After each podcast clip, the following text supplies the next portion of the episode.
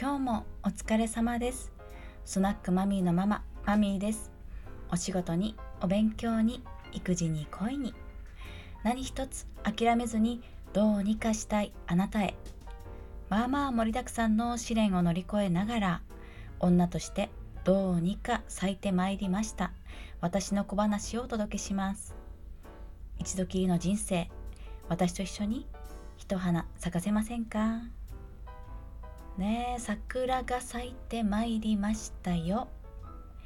一花咲かせませんか？とか言ってたら桜が咲いてきたよ。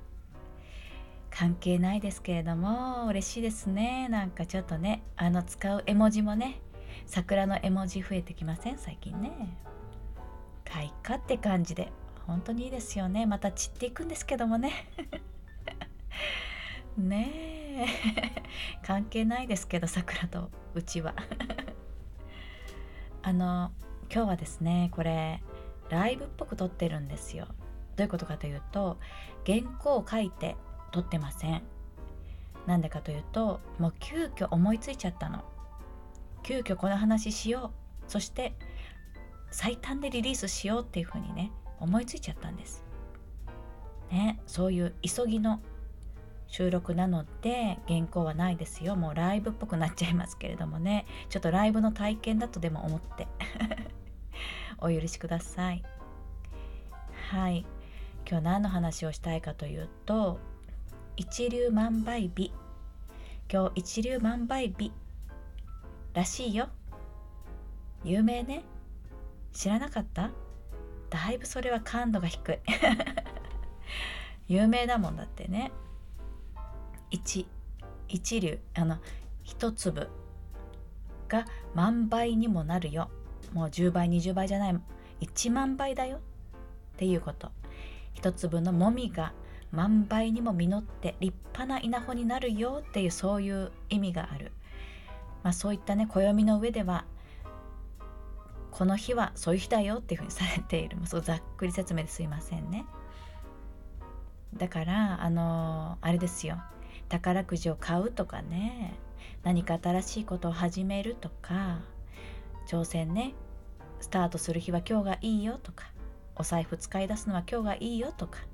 何かいろいろ言われてるわけですけれども。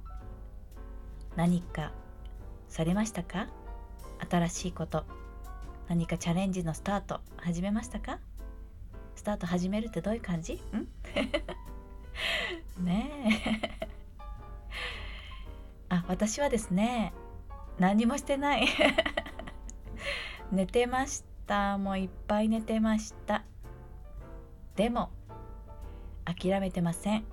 何一つ諦めないって言ってるじゃないですか冒頭に。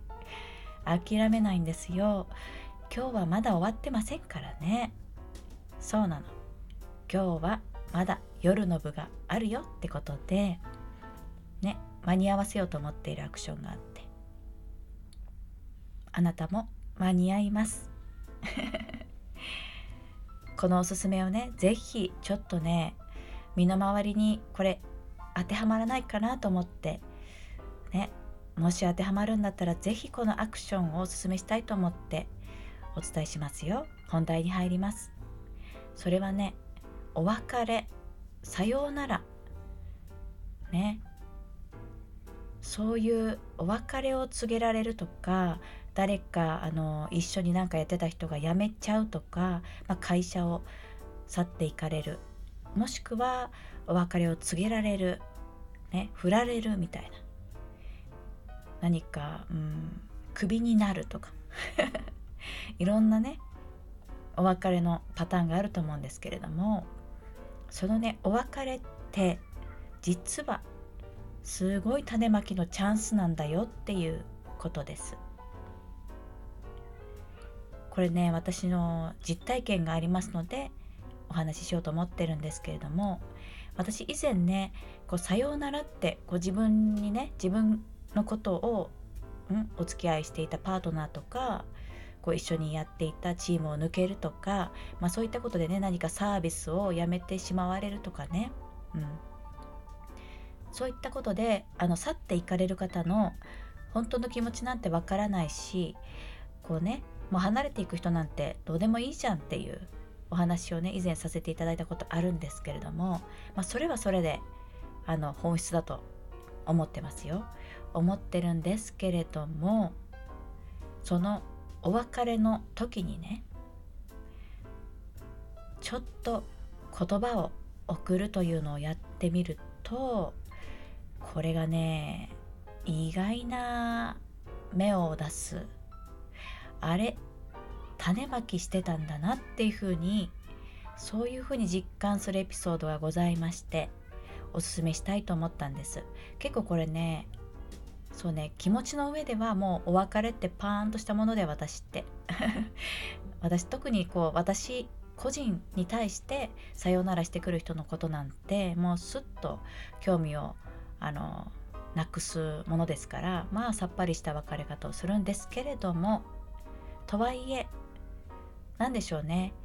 うん例えば私が体験した事例を出すともう早いからあの体験した事例に移りますね。こういうことありましたよって話。あの私ね5年前に最初の一番最初の転職をしたんですね。それまで14年とか勤めていた1415年かな勤めていた大企業のもう完全に歯車みたいな企業戦士だったんですけれどもでその会社から転職しようっていう風になってでその時にあのすごい大企業のもうあれですよもう上場企業でもう何万人もいるっていうような会社からベンチャー企業に行ってみたいという気持ちを強く持ってそれで転職活動したんですけれどもまあうまくいかなくてですね。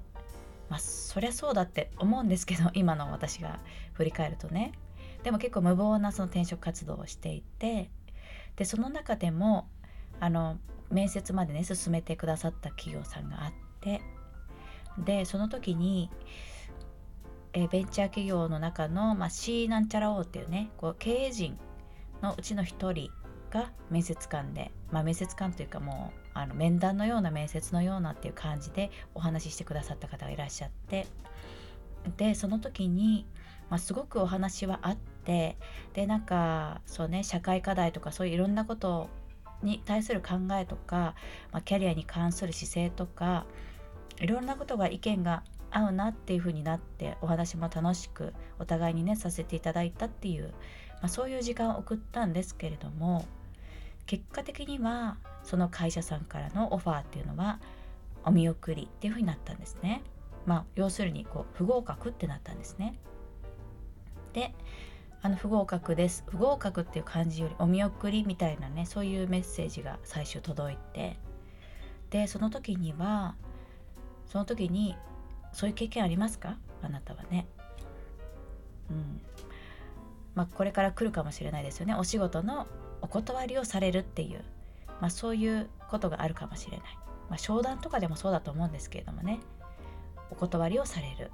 でその時にまあその受けたメッセージをそのままねスルーして何も返信せずに終わるってこともできるわけですよ。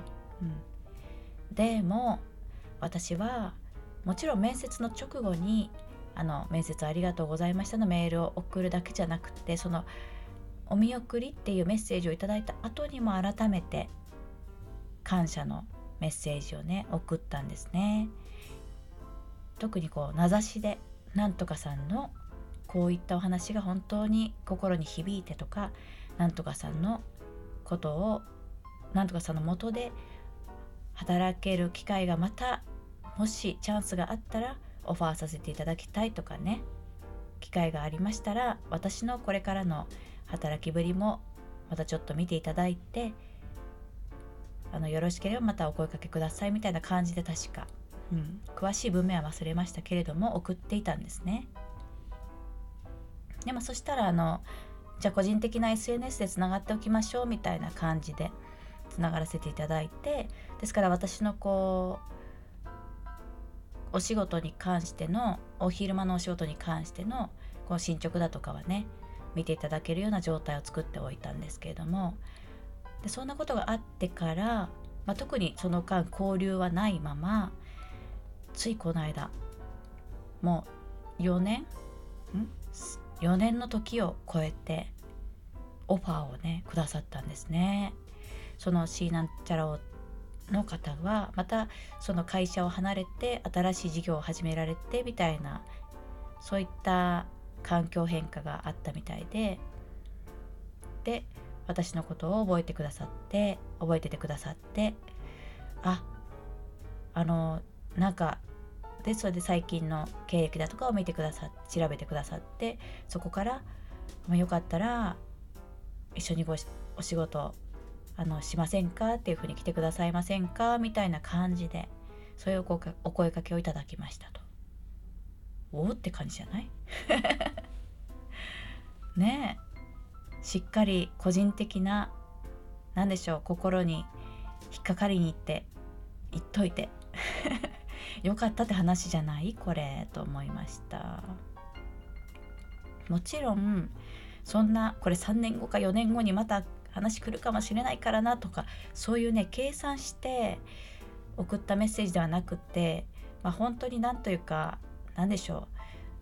そういう気持ちになったから送っただけなんですけれども結果的にはあそこに種まきの、うん、効果があったわけですよね。どうですか？やらない手はないんじゃないでしょうか？そうまあ特にお仕事のシーンだとかでは本当に特にそうだと思うんですけれども別にねあの個人として好きとか嫌いとかでお仕事の契約って成立するわけではないですかそれだけではね。まあそういうパそういうケースもあるとは思いますけれども必ずしもそれだけではお仕事って契約には結びつかないと思ってましてでもその個人的にはあのいいと思ったとか個人的には仲良くやっていきたいと思う人柄であったとかね。だけど今のオファーとは合わないとかそのポストには見合わないとかね。そういういろんな理由があってのお別れっていうケースはね往々にしてあると思うんです。ですからその時にねちょっとなんかそのお断りされたからってプンプンしたりしないでしっかり心に引っかかっておくっていうことをされておきますと意外なところでそれって稲穂に、ね、一粒万倍日にかけております。これ稲穂に。稲穂になったりすると思ってます。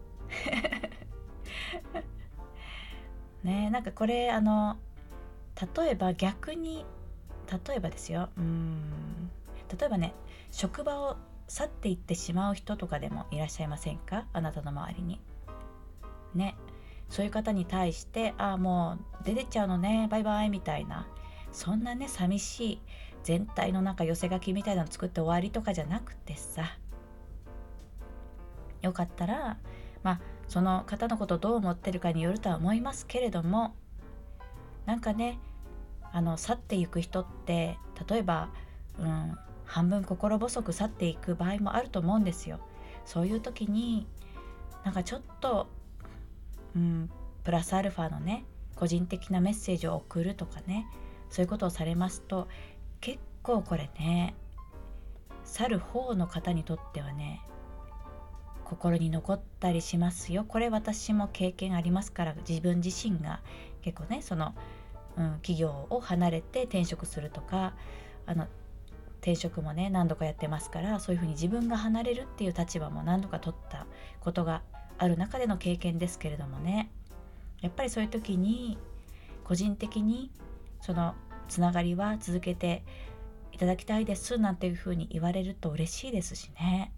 心にしっかり引っかかっていきます。